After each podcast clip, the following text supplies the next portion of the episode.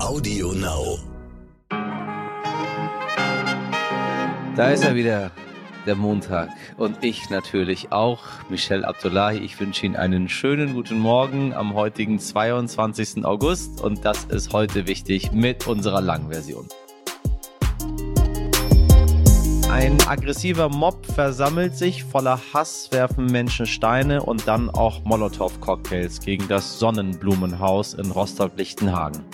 Es sind die bis dahin schlimmsten rassistischen Ausschreitungen nach dem Zweiten Weltkrieg. Der August 1992 geht auf tragische Weise in die Geschichte Rostocks und Deutschlands ein. Über die Ereignisse, die die meisten nicht für möglich gehalten haben, spricht meine Kollegin Miriam Bittner gleich mit dem Politiker Steffen Brockhahn der sich noch gut an die aufgeheizte Stimmung erinnern kann. Und außerdem kommt der Übersetzer Herr Thien gleich zu Wort, der in den Tagen der Ausschreitungen im Sonnenblumenhaus geholfen hat.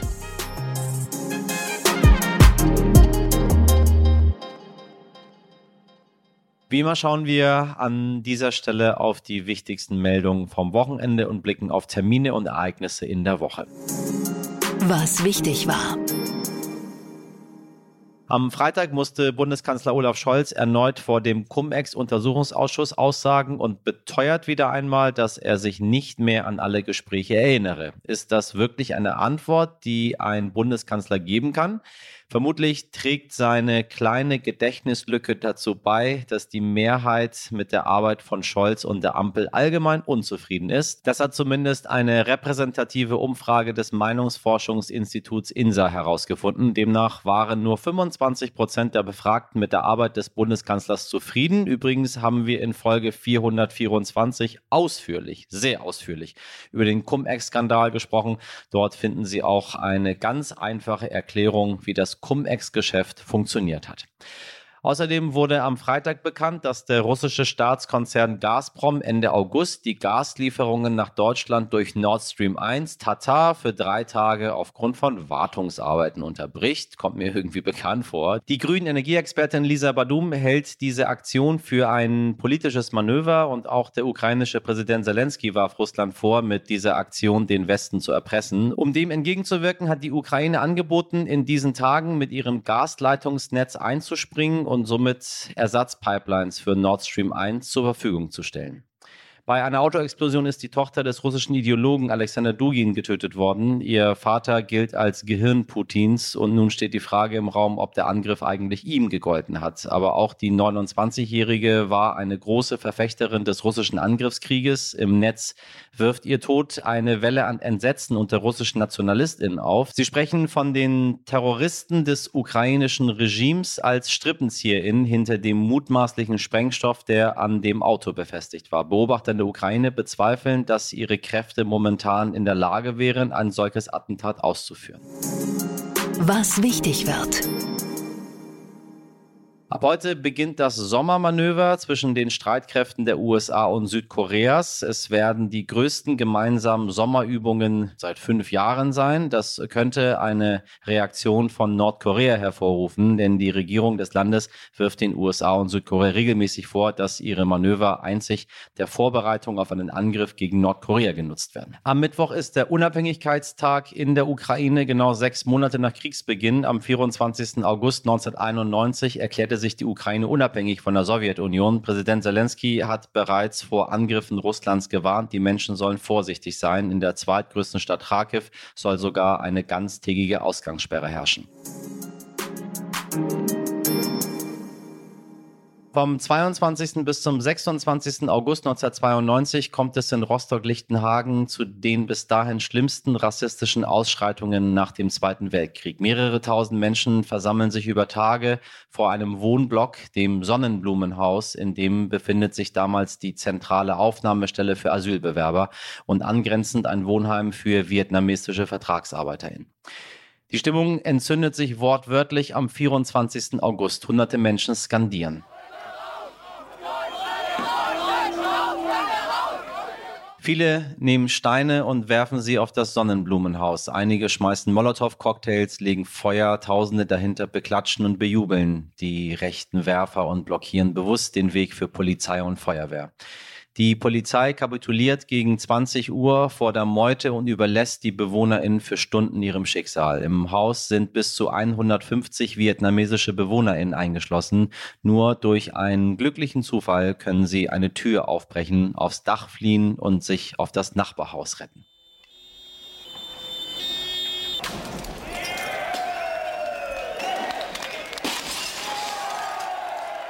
Erst gegen 23 Uhr kommt die Polizei zurück, versucht den völlig aufgeputschten Mob wieder unter Kontrolle zu bringen. Es ist wahrscheinlich reines Glück, dass niemand stirbt. Die Betroffenen bleiben traumatisiert zurück. Kurz danach werden viele der VertragsarbeiterInnen abgeschoben oder verlassen freiwillig Rostock und Deutschland.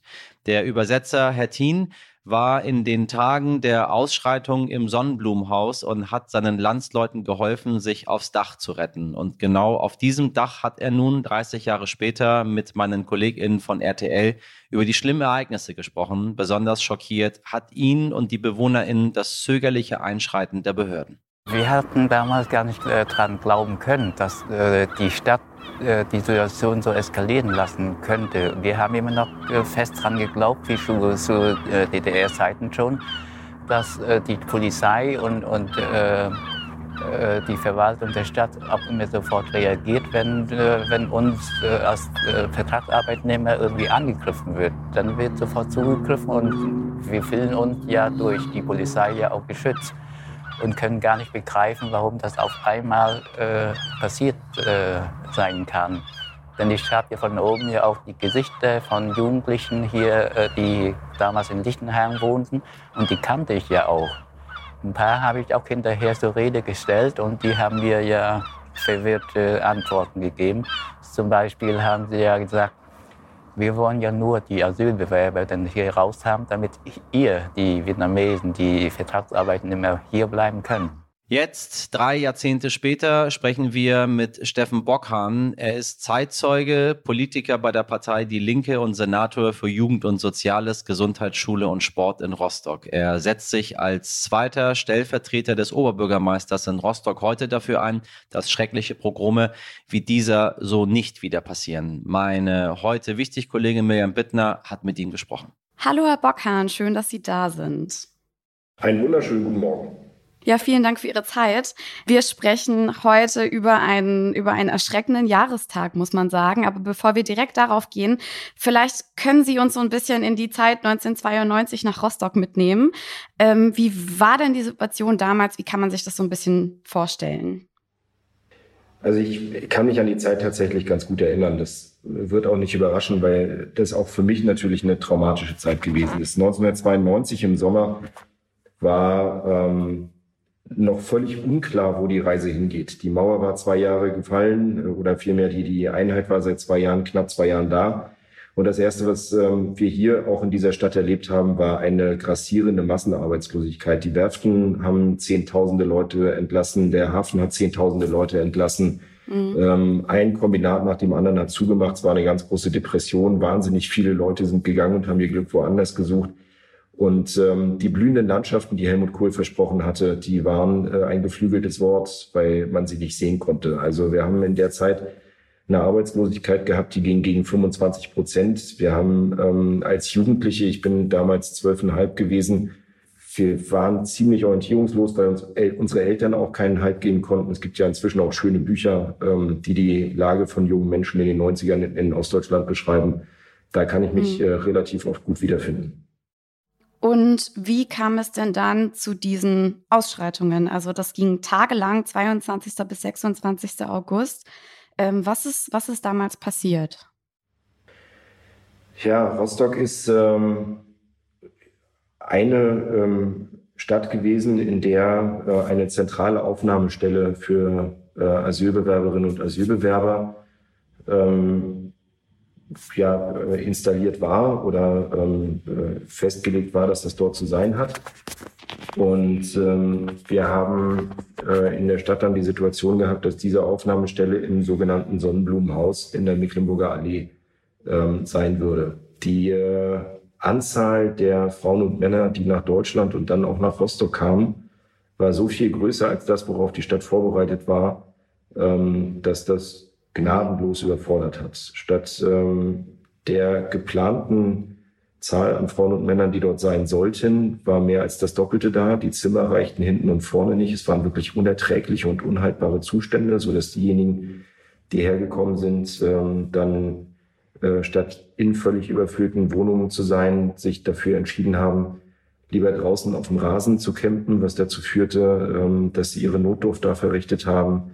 Ähm, dann hat ganz häufig das nicht funktioniert, dass die ähm, Frauen und Männer rechtzeitig ihre Sozialleistung bekommen haben, was wiederum dazu führte, dass sie in den umliegenden Geschäften mit Augenzwinkern formuliert bargeldlos eingekauft haben. Das hat die Freude auch nicht erhöht. Ähm, und es ist also eine total explosive Stimmung entstanden, die man, mhm. äh, das sage ich ganz deutlich, den Geflüchteten nur in sehr, sehr beschränktem Umfang selber zurechnen äh, kann. Weil ja, auch da haben sich nicht alle so genommen, wie man das gerne hätte. Aber das Ganze hat eine Vorgeschichte und die darf man eben nicht vergessen. Und das trifft eben auf genau diese Melange, die ich ja gerade vorher beschrieben habe. Eine völlige Verunsicherung. Ähm, man weiß selber nicht, wohin mit sich. Und dann sieht man eben, dass da andere kommen. Das Ganze ausgenutzt von äh, Rechtsradikalen, die NPD, die DV, äh, Quatsch, die, die, ähm, äh, die Republikaner waren damals allesamt in Größenordnung mit dabei und äh, sind auf fruchtbaren Boden gestoßen. Das zu leugnen bringt halt auch nichts. Die Gesellschaft war rechtsoffen zu der Zeit. Ähm, das kann man erklären, aber nicht entschuldigen. Mhm. Und ähm, tja, dann, ähm, dann begann das Pogrom. Dann sind, wenn wir auf, auf diese Tage insbesondere gucken, tagelang Menschen auch organisiert, Rechtsextreme habe ich auch in verschiedenen Dokumentationen gesehen, zusammengekommen und haben sich versammelt, nennen wir es mal so. Und wie hat sich die Stimmung denn dann vor Ort so hochgeschaukelt? Vielleicht können Sie einfach insbesondere diese Tage so ein bisschen begreifen, damit man sich vorstellen kann, was passiert ist, gerade wenn man nicht dabei war. Na, tatsächlich ist es so, dass ähm, so wie ich eben beschrieben habe, die, die Stimmung wirklich ähm, explosiv war. Und das Wort ist jetzt nicht zufällig gewählt. Ähm, und das kann auch nicht überraschen bei den, bei den Umständen und Zuständen, die ich gerade beschrieben habe. Und dann war es halt so, dass dann einer, um im Bild zu bleiben, äh, mit einem Feuerzeug am Benzinkanister stand. Und äh, als die Ausschreitungen am 24. begonnen haben, äh, am, am 22. begonnen haben, da war auch der Staat völlig überfordert. Man muss sich das bitte nochmal vorstellen, dass die Feuerwehr sich zurückgezogen hat, weil die Polizei nicht in der Lage war, ähm, ihr das Löschen möglich zu machen. Also es ist ein absurder Vorgang, der einfach deutlich macht, in welcher grenzenlosen Machtbesoffenheit und dem Gefühl von Stärke dieser Mob da unterwegs gewesen ist ähm, und ganz bewusst ja auch in Kauf genommen hat, Leute umzubringen. Es war ja nicht nur bei einem erklärtes Ziel, auch dafür zu sorgen, dass die da drinnen abfackeln. Das ist ja in vielen Dokumentationen belegt. Ja. Wenn, wenn du dann das Gefühl hast, dass dir der Staat nicht entgegentritt, dass da zwar Polizei ankommt, aber sich zurückzieht, weil sie keine Ahnung haben, wie sie mit dieser blanken Zerstörungswut äh, umgehen sollen, naja, was passiert denn dann? Dann fühlst du dich noch stärker und hörst ja ganz bestimmt nicht auf. Und bevor sich dann der Staat sortiert hatte, das hat natürlich auch viel, viel zu lange gedauert. Und ich kann leider nicht umhin, äh, auch zu sagen, es war für mich dann auch traumatisierend als ohnehin schon eher linkspolitisierter Mensch, ähm, dass der Staat es dann geschafft hat, einschließlich der GSG 9, die antifaschistische Demonstration am Wochenende danach sehr eng zu begleiten und zu zeigen, was Polizei so alles kann und wer das Gewaltmonopol hat. Aber den, das Gewaltmonopol mhm. zu zeigen und auszuüben, darauf hat der Staat tagelang verzichten müssen, weil die Zuständigen nicht in der Lage waren, die Dinge zu tun, die zu tun waren. Insbesondere in diesen Tagen, es wurden Steine geworfen, es wurden Molotow-Cocktails geworfen, die dazu geführt haben, dass es, dass es gebrannt hat, dass die Menschen flüchten mussten, hoch aufs Dach sich gerettet haben. Ich kann im Nachhinein erst wirklich nicht verstehen. Ich habe einen äh, von einem Polizisten, der damals äh, dabei war, habe ich auch in der Doku gesehen. Der hat immer wieder gesagt, die Polizei war überfordert. Aber wie kann man sich denn dann so zurückziehen? Insbesondere wenn die Stimmung ja wörtwörtlich so explosiv ist. Kann man das irgendwie erklären? Wurde das im Nachhinein irgendwie aufgearbeitet? Dazu hat es ähm, verschiedene Versuche der Aufarbeitung gegeben. Ich erinnere gerne daran, dass zwei Innenminister zurückgetreten sind in der Folge von äh, Lichtenhagen 92. Das war auch durchaus angemessen. Man muss, glaube ich, so deutlich sagen, dass die Polizei einsatztaktisch auf eine solche Lage 1992 in Rostock nicht vorbereitet war und auch in Mecklenburg-Vorpommern nicht. Ähm, es gab damals viele Polizistinnen und Polizisten, aber die waren eben nicht in der Lage, auf so eine Situation zu reagieren. Ich bin kein Polizist, ich kann das einsatztaktisch nicht beurteilen, aber ich kann durchaus verstehen, dass man als Einsatzleiter mhm. sagt, ähm, bevor mir meine Leute hier äh, von dem Mob zerrieben und äh, kaputtgeschlagen werden, und es sind ja auch etliche Polizisten im Krankenhaus gelandet, ähm, breche ich hier ab und muss erstmal gucken, wie die Lage ist, dass das indiskutabel ist und nie so weit hätte kommen dürfen. Das wissen wir heute, das wusste man damals auch, aber ähm, das macht eben nochmal deutlich, wie, wie machtlos der Staat der ganzen Situation gegenüberstand. Wie ist man denn am Ende, insbesondere in dieser schlimmsten Nacht an diesem 24. August, äh, wie ist man denn dann Herr der Lage geworden? Ja, ähm, ich würde sagen gar nicht. Also man ist ja nicht Herr der Lage geworden, sondern äh, man kann einfach nur sagen, zum Glück äh, gab es am Ende keine Toten und äh, zum Glück haben sich äh, die ja in Anführungszeichen menschlichen Opfer im Rahmen gehalten, wo wir das natürlich außer Acht lässt, wie viele Menschen da mit schweren Traumata hinterlassen äh, worden sind und darunter bis heute leiden. Da gibt es noch genug Zeitzeugen, die darüber auch berichten können. Aber ich will gerne auch nochmal sagen, äh, wir gucken immer äh, auf das Sonnenblumenhaus und das, was in Lichtenhagen selbst passiert ist. Ich kann nicht umhin, darauf äh, zu verweisen, dass diese Stadt insgesamt in diesen Tagen kein sicherer Ort war. Also äh, nicht nur in Lichtenhagen sind Menschen durch die Straßen gejagt worden. Und auch das ist was, ähm, wo ich aus meiner Altersgruppe weiß, ähm, das hat viele ähm, traumatisiert und verstört. Und das war ja dann auch nicht im August 92 plötzlich zu Ende. Wie ist denn, wenn Sie es so ein bisschen, bisschen vergleichen, wie ist denn die Öffentlichkeit damals und vielleicht auch, auch heute damit umgegangen? Ich meine, das ist jetzt der 30. Jahrestag. Wie, wie würden Sie so die Stimmung damals und heute beschreiben? Man kann alles miteinander vergleichen, aber ähm, es bringt einen nicht immer weiter.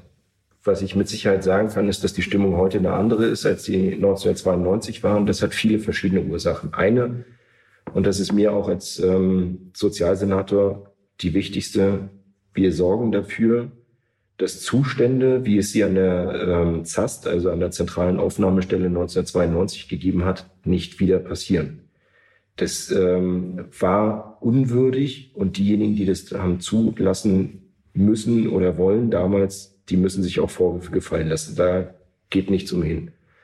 Aber solche Zustände lassen mhm. wir eben gar nicht mehr zu. Das heißt, wir versuchen, dass solche Eskalationen überhaupt keinen Grund mehr haben, dass wir den, dass wir keinen Kristallisationspunkt mehr für solche Dinge schaffen. Was soweit auch dazu gehört, ist, dass wir natürlich heute nur noch einen Bruchteil an Zuwanderung dessen haben, was wir 1992 hatten. Auch das muss ja in Erinnerung bleiben, dass die massive Beschneidung des Rechts auf Asyl in Artikel 16 des Grundgesetzes durch die Einführung von 16a 1993 direkte Folge von Rostock-Lichtenhagen ist. Ähm, das mhm. ist äh, vielen nicht mehr bewusst. Ich glaube, dieser 30. Jahrestag äh, ist aber ein Grund, das auch nochmal zu vergegenwärtigen. Und ähm, ja, dann so trivial wie es klingt, Menschen, die damals 20 waren, sind heute 50 und wahrscheinlich auch ein bisschen ruhiger geworden. Ob sie noch so denken wie damals, das können wir nicht sagen, weil wir können nicht in die Köpfe reingucken. Aber wir haben definitiv in Rostock heute eine aufgeklärtere Gesellschaft als damals und ich nehme für uns in Anspruch, dass wir nicht behaupten, die Ereignisse perfekt aufgearbeitet zu haben oder ähm, gewahrt zu sein, dass sowas nie wieder passieren kann. Ich zitiere dieser Tage sehr oft, es ist geschehen und folglich kann es wieder geschehen und sage dann, unsere Aufgabe ist, dass es nicht wieder geschieht. Und daran müssen wir täglich erinnern. Und das ist auch mhm. das, was wir im Rahmen dieser 30 Jahre in den Fokus rücken, als Stadt ähm, zu sagen, unsere Aufgabe ist, die Erinnerung zu bewahren, wach zu halten und deutlich zu machen, äh, dass es unsere Pflicht ist, dass sowas nie wieder passiert. Denn auszuschließen ist es nicht. Und das meine ich nicht für Rostock, sondern das meine ich insgesamt. Dort waren Menschen am Werk und sie waren dieses Mal in Rostock am Werk. Das kann überall woanders auch passieren. Und das ähm, müssen wir gemeinsam als Gesellschaft verstehen, dass solche Zustände nicht passieren dürfen. Wir haben uns in Rostock intensiv mit diesen Fragen auseinandergesetzt. Viele werden der Auffassung sein, nicht intensiv genug. Das ist Meinungsfreiheit. Ähm, aber natürlich sind das schwierige und schmerzhafte Prozesse. Und wir sagen heute, dass äh, Lichtenhagen 92 genauso zur Stadtgeschichte gehört wie die Gründung der Universität 1419 oder der erste Strandkorb 1882. Das waren eher schöne Ereignisse. Lichtenhagen 92 war nicht so schön, ist aber genauso Bestandteil der Stadtgeschichte. Hm. Ähm, Sie haben die Aufarbeitung gerade schon so ein bisschen angesprochen oder die Konsequenzen daraus.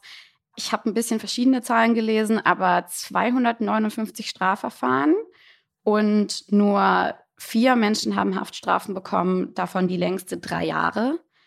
Das verstehe ich nicht, ehrlich gesagt. Da kann ich Ihnen als Staatsbürger sagen, ich auch nicht. Ähm, aber dass die juristische Aufarbeitung von Lichtenhagen kein Ruhmesblatt gewesen ist, ähm, zu der Aussage würde ich mich hinreißen lassen. Denn äh, wie Sie gerade sagen, dass es gerade mal vier Verurteilungen gab äh, im direkten Zusammenhang mit dem Pogrom, ähm, das kann nicht ganz der Situation entsprechen. Es dürfte erheblich mehr als vier Straftäter gegeben haben. Aber dass man auch diese Straftaten nicht so belegen konnte, dass sie gerichtsfest waren, ist ein weiteres Versagen der, ähm, des Staates, im August 92 in Rostock.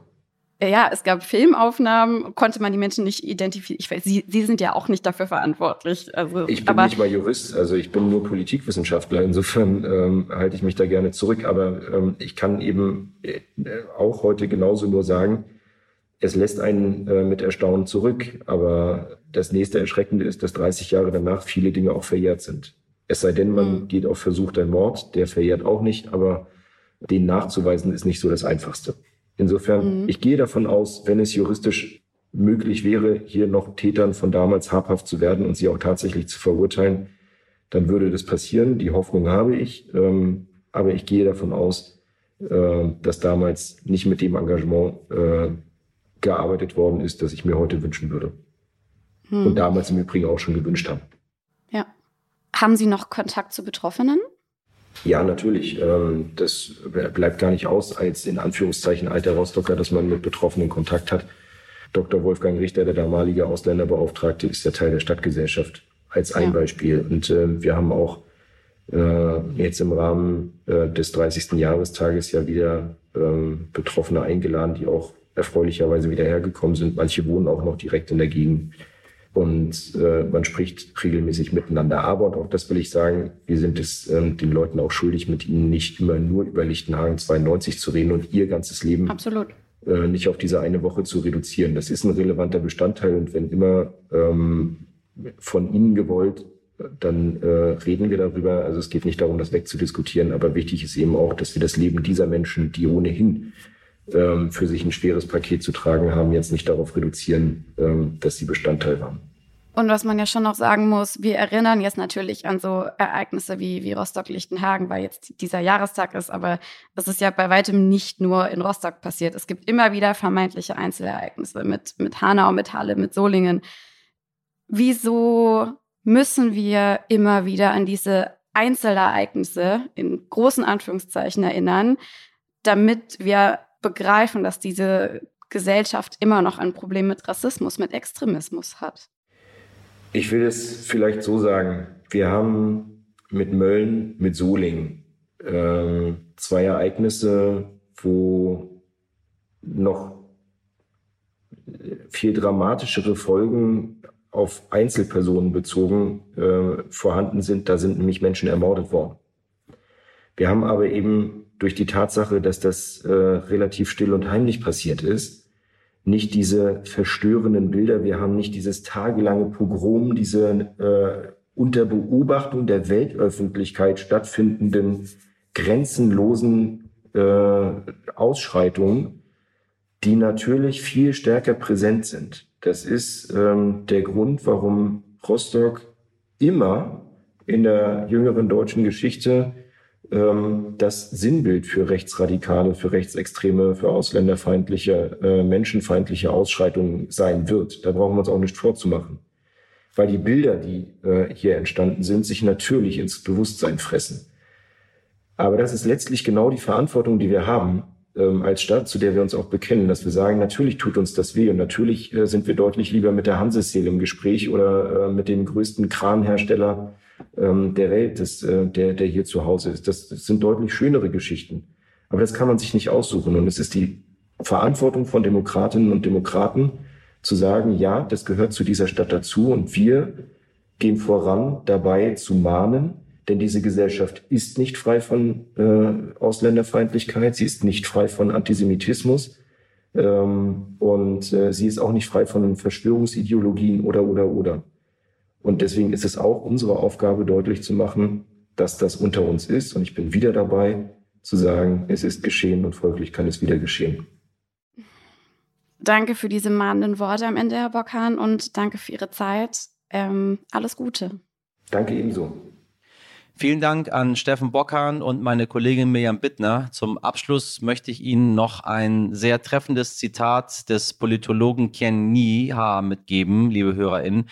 Er schrieb 2012 zum 20. Jahrestag von Rostock-Lichtenhagen Folgendes.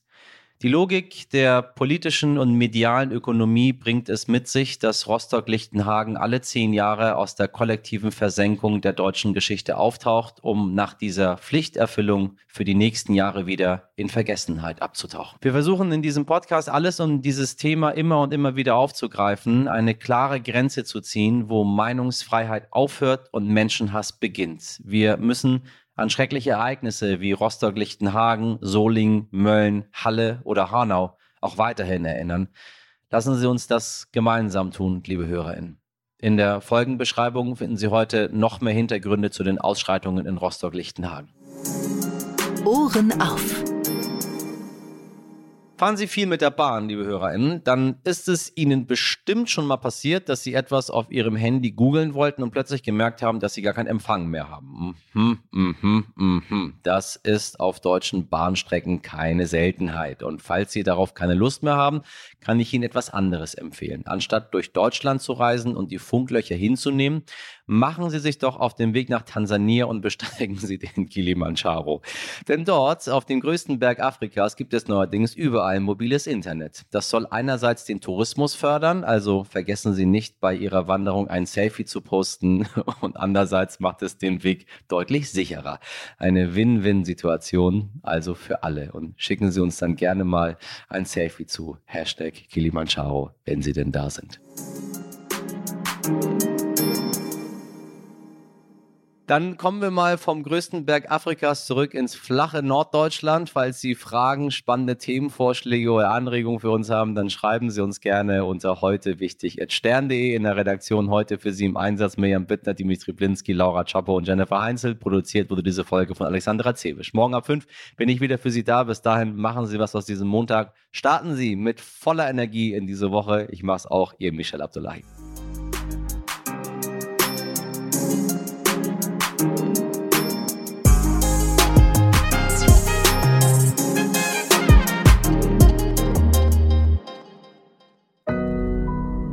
Audio Now.